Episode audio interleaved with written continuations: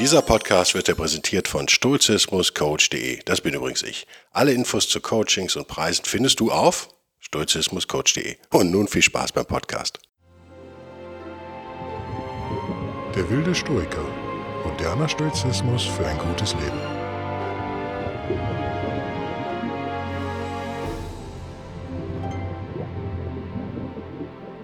Hallo und herzlich willkommen bei Der wilde Stoiker. Mein Name ist Guido Bellberg. Wie ihr vielleicht schon mitbekommen habt, ich, meine Stimme war weg ein paar Tage. Äh, es war nicht schön. Jetzt kommt sie langsam wieder, wenn ich also ein bisschen komisch klinge, ab und zu. Sei es drum. Ich habe ein Thema, es gibt ein wichtiges stoisches Prinzip. Prämeditatio malorum. Das heißt, dass man sich das Übel sozusagen vorstellt, sich auf den Worst Case vorbereitet. Und viele Leute haben damit Schwierigkeiten, wir werden dazu auch nochmal einen eigenen Podcast machen übrigens. Ich möchte das jetzt in Bezug auf die Corona-Krise, möchte ich das vielleicht mal kurz anwenden. Ich habe auf patreon.com Vorwärtsstrich Bellberg, Bertha Emil Doppel Ludwig und der Berg, habe ich ein kleines Essay veröffentlicht zur Corona-Krise und Stoizismus. Vielleicht interessiert euch das, da könnt ihr das nachlesen. Patreon.com Vorwärtsstrich Bellberg ist für alle zugänglich, nicht nur für Leute, die mich unterstützen, weil ich das Thema, glaube ich, für relativ wichtig halte. Lass uns beginnen mit einem Zitat von Seneca. Was irgend schaden, also aus den moralischen Briefen an Lucilius, Entschuldigung. In der deutschen Gesamtausgabe, die ich auch auf dem Wilden Stoiker im Buchclub verlinkt habe, auf Seite 635 oben. Was irgend Schaden bringen kann, das fasse schon lange bevor es eintritt, scharf ins Auge und wende es ab. Eben dazu wird deine Zuversicht und deine gefestigte innere Widerstandskraft sich außerordentlich behilflich erweisen. Es kann sich vor dem Schicksal hüten, wer es tragen kann. Wenigstens kommt es in einer ruhigen und gefassten Seele nicht zu einem Sturm. Nichts ist unseliger und törichter, als sich im Voraus zu fürchten. Welche Torheit, seinem Unglück vorauszuschreiten. Endlich, um dir meine Meinung in aller Kürze vorzuführen, und dir jene sich ewig abängstigen und sich zur Last werdenden zu schildern, sie wissen sich im Unglück selbst ebenso wenig zu beherrschen wie vor dem Unglück. Mehr als nötig ist leider, wer früher als es nötig ist, leidet. Denn die gleiche Schwäche, die ihn blind macht gegen das kommende Leid, hindert ihn an der rechten Schätzung des Gegenwärtigen. Das klingt jetzt erstmal so, als würde Seneca uns sagen, lebt doch in den Tag hinein. Mach dir keine Gedanken, alles wird gut. Das ist hier nicht der Fall. Ich erinnere nochmal den ersten Satz. Was irgend dir Schaden bringen kann, das fasse schon lange bevor es eintritt scharf ins Auge und wende es ab. Genau darum geht's. Und ich glaube, das ist was, was uns in der Corona-Krise jetzt auch gut tut. Sozusagen aufzuhören, zwischen diesen Extremen zu schwanken. Ich habe gemerkt, viele meiner Freunde auf Facebook, ja, auch hier in meinem engsten Umfeld, äh, fühlen sich so, als müssten sie sich jetzt entscheiden, sozusagen, zwischen, zwischen absoluter Panikmache und äh, Toilettenpapierhorderei, äh, was ja nicht so dumm ist im Übrigen. Ähm, wir reden jetzt von übertriebener Horderei. Oder so totaler Gelassenheit. Hey, geil, ich gehe zur Corona-Party. Hey, alles cool, alles easy. Warum soll, ich, warum soll ich nicht mehr in St. Pauli rumrennen, wo Hamburg gerade der Hotspot ist? Warum soll ich da nicht rumrennen und alle küssen, die ich treffe? Und ja, bin ich nicht bereit zu. Ich bin jung, ich bin unsterblich, ich mache das weiter. Also das wäre das andere Extrem. In Wahrheit aber erleben wir doch gerade eine Situation, in der beide Extreme gar keinen Sinn machen, wie ich finde. Also die Extremen, äh, ja, es gibt ja noch ganz andere Fälle. Also in Köln ist ja zum Beispiel in ein Lager eingebrochen worden, ich weiß, oder in der Nähe von Köln, ich glaube, es war rechtsreinig, ne? Paul oder Ports, ich weiß es nicht. Da haben sie dann 50.000 Atemmasken geklaut. Sehr geil. Ich habe gestern oder heute, ich weiß es schon nicht mehr, auf Facebook eine Diskussion eines Libertären mitbekommen müssen, die wieder so extrem elend war. In dem es darum, also wo jetzt schon wieder vom Staat geschrien wurde. Wer mich kennt, weiß, ich bin ein Freund des Minimalstaates. Könnte mich Minarchist nennen oder ähm, ja, ich würde mich selber nicht so nennen, aber ich bin kein Freund dieses ausufernden, überbordernden Staates, den wir in vielen europäischen Ländern, unter anderem in Deutschland, erleben, der uns wahnsinnig viel Geld kostet, ohne dass wir viel dafür zurückbekommen, sozusagen. Und ich, will hier gar nicht politisch werden, muss man auch nicht.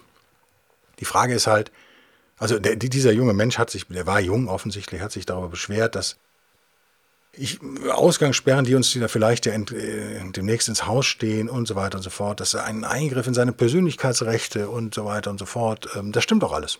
Ich bin jemand, für den Freiheit ein total wichtiger Wert ist. Und das Problem, was wir hier haben, ist, dieser Mensch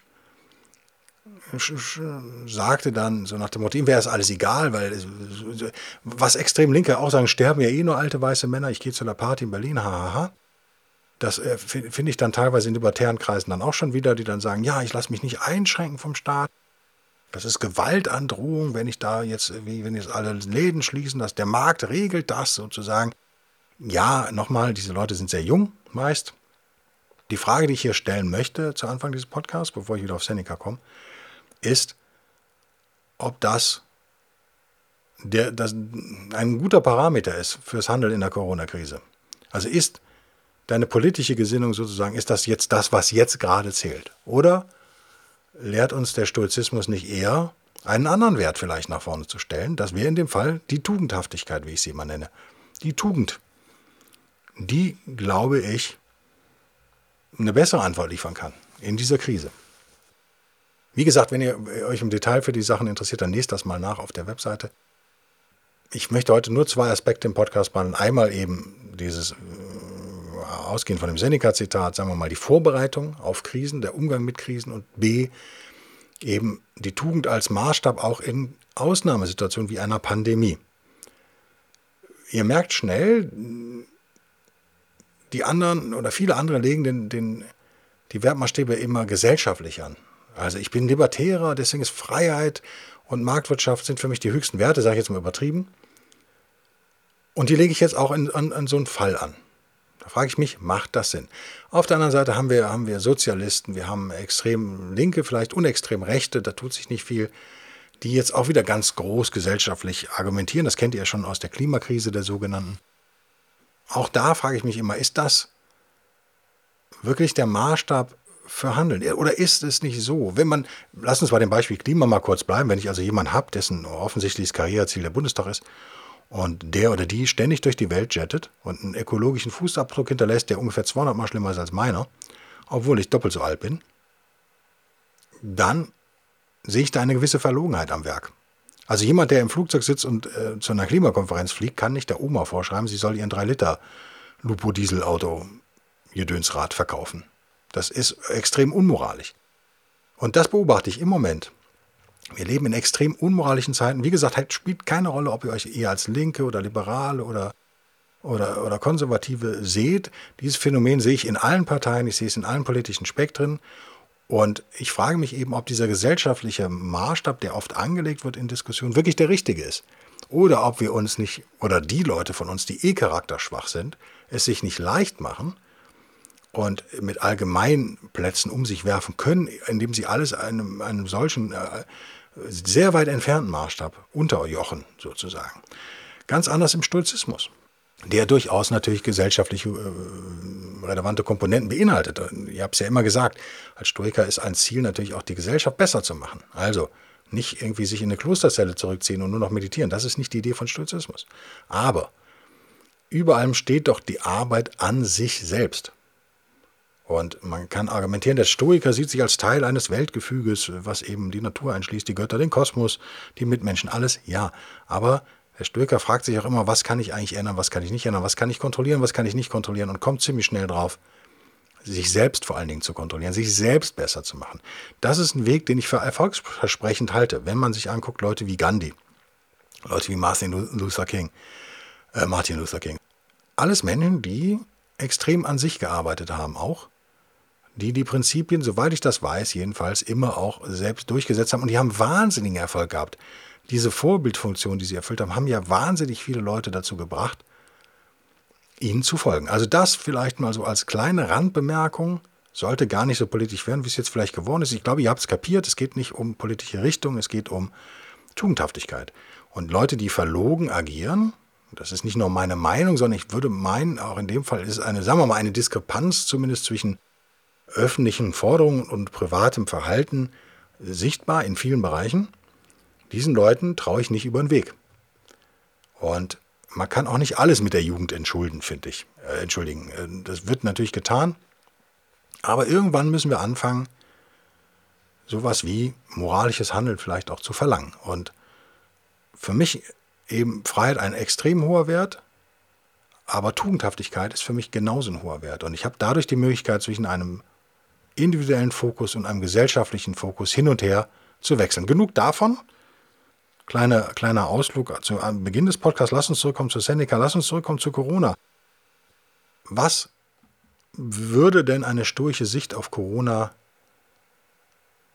bedeuten? Was würde sie vielleicht in unserem Verhalten, was würde sich dort verändern? Und lass uns auch hier die Tugend wieder reinbringen. Also ihr merkt, dieser Podcast hat so zwei Elemente, aber die hängen stark zusammen.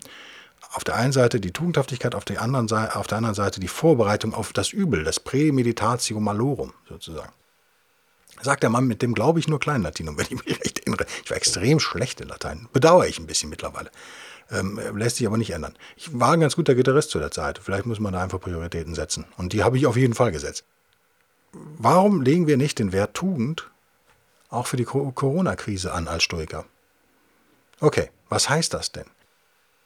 Naja, Tugend auf unser eigenes Verhalten bezogen, natürlich auch in der Analyse der anderen Leute. Tugend heißt zum Beispiel, dass ich eben nicht das mache, was der junge Mann, von dem ich, von dem ich anfangs sprach, gemacht hat. Dass ich also nicht denke, naja, es ist mir egal, ich werde da schon, ich werde das verkraften, ich bin 22. Ich gehe am Wochenende feiere ich durch in irgendwelchen Clubs, die in Berlin illegal noch aufhaben. Soll es ja geben, ne? habe ich gewisse Tweets gelesen. Da soll irgendwas noch laufen. Äh, gehe ich dahin, lass mich anstecken wahrscheinlich, ist mir aber Wurst, ich bin stabiler Typ und am äh, Feier durch bis, bis Montag früh, bis, keine Ahnung, um 10, 11, 12 und dann gehe ich direkt danach gehe ich einkaufen. Und ähm, mache das die ganze Woche eigentlich so und stecke dann alle Omas an. Und ja, das ist aus vielen Gründen ist das unmoralisch, oder? Ich glaube, das leuchtet ein. Wenn die Oma dann einen Lungenfunktionsschaden davon trägt oder gar stirbt, oder der Opa, dann habt ihr wirklich jemanden geschädigt. Also und zwar massiv geschädigt. Und das zieht Kreise. Stellt euch vor, einen Kieselstein, den ihr in einen Teich werft. So ist euer Verhalten. Euer Verhalten zieht konzentrische Kreise um euch herum, auch wenn ihr die vielleicht gar nicht mehr sehen könnt. Diese Oma steckt dann vielleicht wieder weitere Leute an und die hatten vielleicht einen Enkel, der um sie trauert und so weiter und so fort. Also es ist, ich glaube, man muss es nicht erklären, warum dieses Verhalten unmoralisch ist. Und man kann es nicht mit Politik rechtfertigen. Man kann nicht sagen, ja, ich bin libertär und deswegen lasse ich mich nicht vom Staat hier zu Hause einsperren. Ich kann diese Haltung verstehen. Ich kann die libertäre Haltung zu groß, ich habe Schwierigkeiten mit ihr, wenn es um, um, andere politische Dinge geht, aber ich kann den Hang zur Freiheit erstmal sehr, äh, heiße ich erstmal gut, natürlich. Bin ich selber ein Riesenfan von.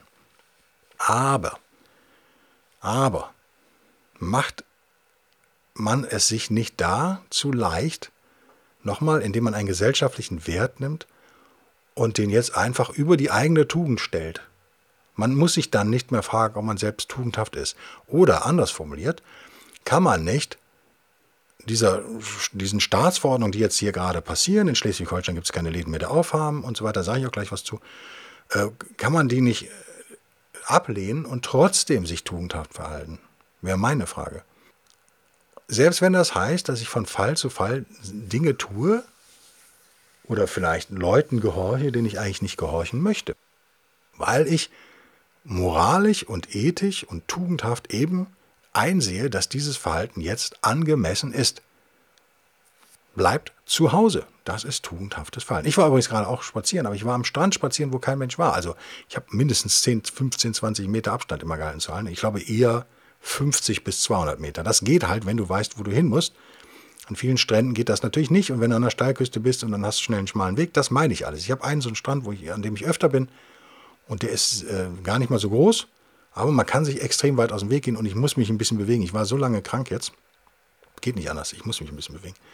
Und Fitnessstudios haben zu. Das ist ein Risiko, was ich in Kauf nehme.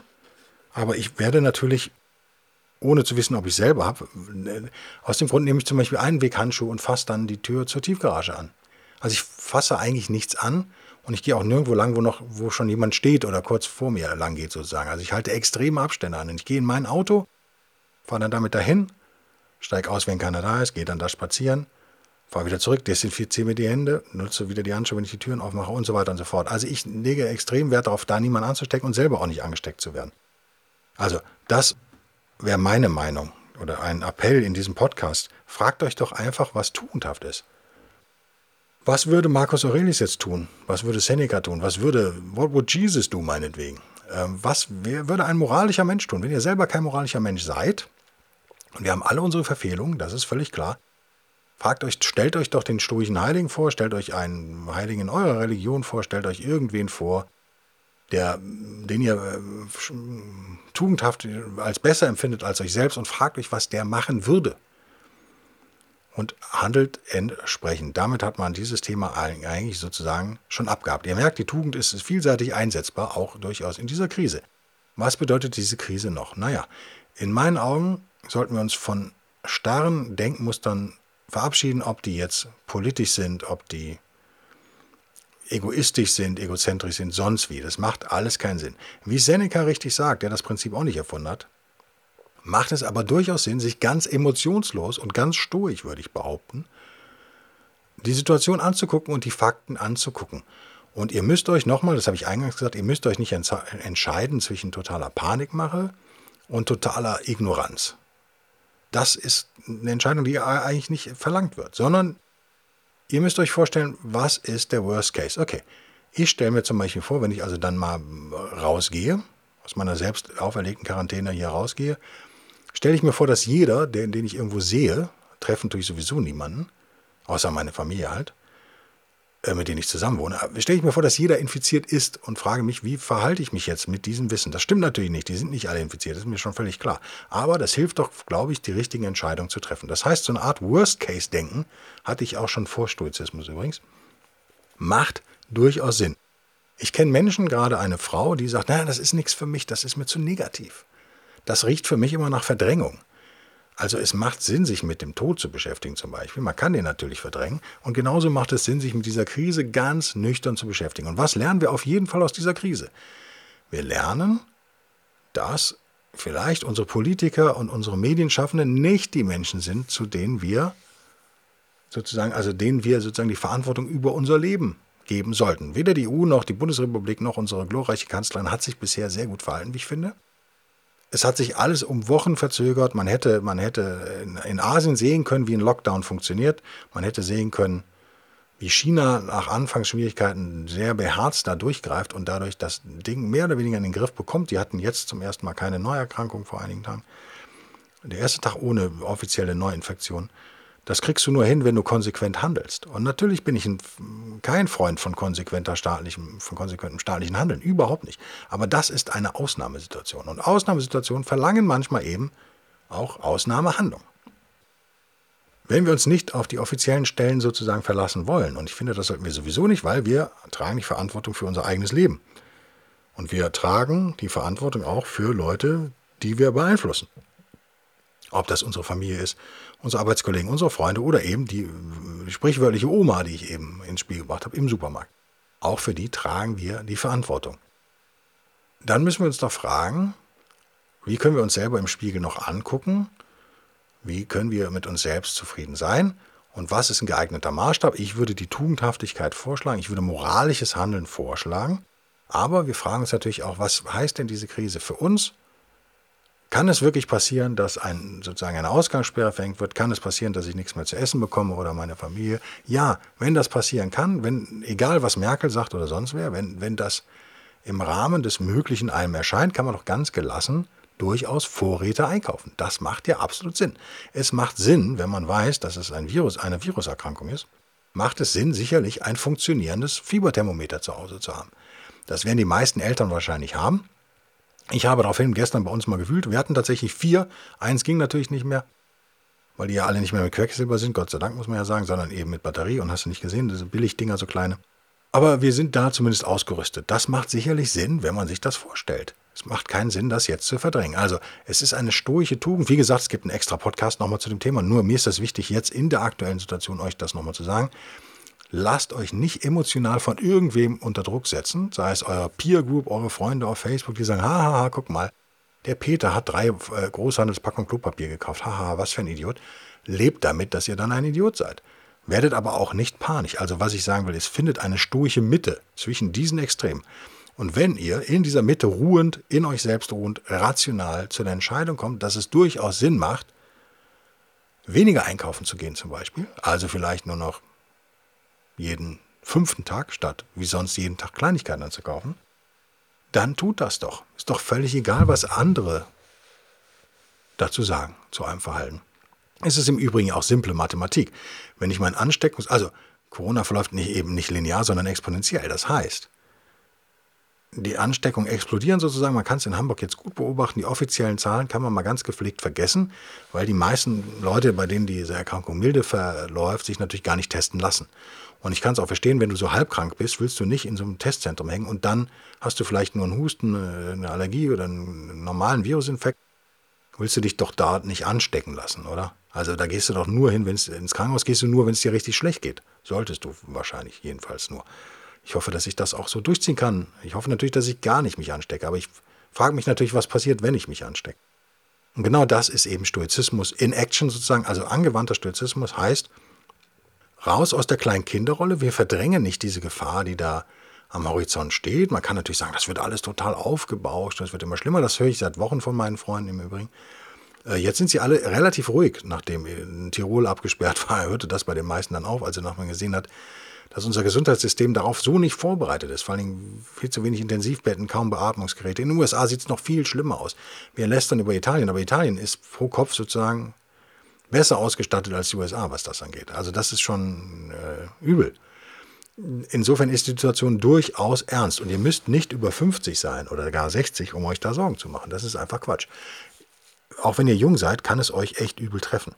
Und diese Verdrängerei bringt nun gar nichts und ist überhaupt nicht stoisch. Also fragt man sich, guckt man sich die Situation an und sagt, okay, das ist jetzt nicht der Weltuntergang, aber es scheint doch durchaus etwas ernster zu sein. Okay, was könnte jetzt passieren? Okay, es könnte, es könnten Geschäfte schließen, es könnten Ausgangssperren verhängt werden. Es könnte mir mein Leben sozusagen schwieriger machen. Also stelle ich mich darauf ein. Nichts daran ist unvernünftig solange es nicht in Panik umschlägt und ihr dann quasi euch einen Sprinter mietet bei der Autovermietung und das komplette Klopapier von DM in Hamburg leer kauft. Was übrigens auch nicht nett wäre, aber ihr wisst, was ich meine. Also lasst euch bitte nicht in diese Extreme reindringen. Und ich habe in diesem, in diesem Essay, was ich da veröffentlicht habe äh, für euch, habe ich auch geschrieben, reduziert, wenn es irgendwie geht, euren Medienkonsum. Auch da wieder. Was heißt das? Findet eine Sturche Mitte. Es macht keinen Sinn, alle 15 Minuten Facebook zu checken. Es macht keinen Sinn, eure liebste Nachrichtenseite alle 15 Minuten zu checken. Es macht schon gar keinen Sinn, auf irgendwelchen noch unseriöseren Quellen rumzusurfen, sozusagen. Das macht alles überhaupt keinen Sinn. Was Sinn macht, ist sicherlich morgens und abends jeweils einmal zu checken, ähm, wie ist die Situation und auch zu checken, wie ist die Situation eigentlich in meinem Umfeld. Also sprich, Lokaljournalismus könnte hier punkten. Ich kann aus Kiel berichten, dass er, dass er total versagt. Also Kiel, Kieler Nachrichten, kn-online.de sind so unfähig. Ich habe so gelacht, mehrere Tage lang, bitter, ein bitteres Lachen von mir gegeben, dass sie nämlich, diese Corona-Infos haben sie zu Paid Content gemacht. Sprich, du kannst es nur hinter der Bezahlschranke lesen. Die Idee dahinter ist natürlich klar, die Leute sind panisch und ich zwinge die Ängstlichen jetzt sozusagen dazu, so ein Abo abzuschließen. Ist das aber tugendhaft? Nein, in meinen Augen ist das nicht tugendhaft. Die Kieler Nachrichten haben durch diesen Schritt, wenn man den so, wenn der überhaupt bewusst erfolgt ist, auf jeden Fall ist der Gegenschritt nicht bewusst erfolgt, haben sie bei mir jede, jedwede Glaubwürdigkeit und ja, Anerkennung verloren. Ich werde dieses Blatt niemals abonnieren.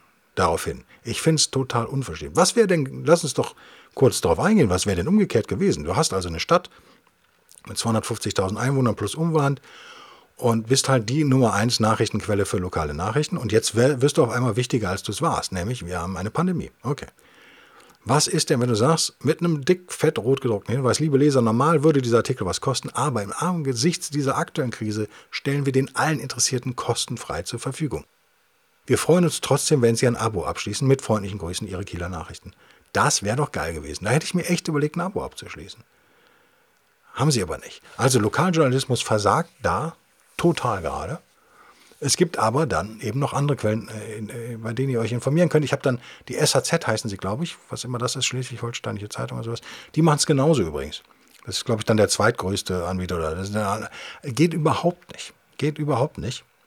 Und da kann man jetzt sagen, ja, da macht da das öffentliche Rechtliche wiederum Sinn. Das wäre eine völlig andere Diskussion. Ich bin trotzdem ein Gegner jedweder öffentlich-rechtlichen Rundfunks und schon gar im Internet. Wenn ihr euch da jetzt in der Krise informiert, finde ich das aber völlig in Ordnung. Checkt das. Checkt, was geht bei mir in der, in der Umgebung vor. Verhaltet euch entsprechend. Aber macht das jetzt nicht zum neuen Hobby, nur weil ihr sozusagen zu Hause rumhängt und euch langweilig ist. Macht vor allen Dingen, äh, seht es so, euer Nervenkostüm ist nur begrenzt belastbar. Ich habe es zur Willenskraft schon mal gesagt, die ist morgens stärker als abends, aber genauso ist eure Widerstandskraft morgens meistens stärker als abends. Was passiert also, wenn ihr euch morgens schon diese ganzen äh, Negative News Media, nennen wir es mal, gebt? Diese negativen Nachrichten.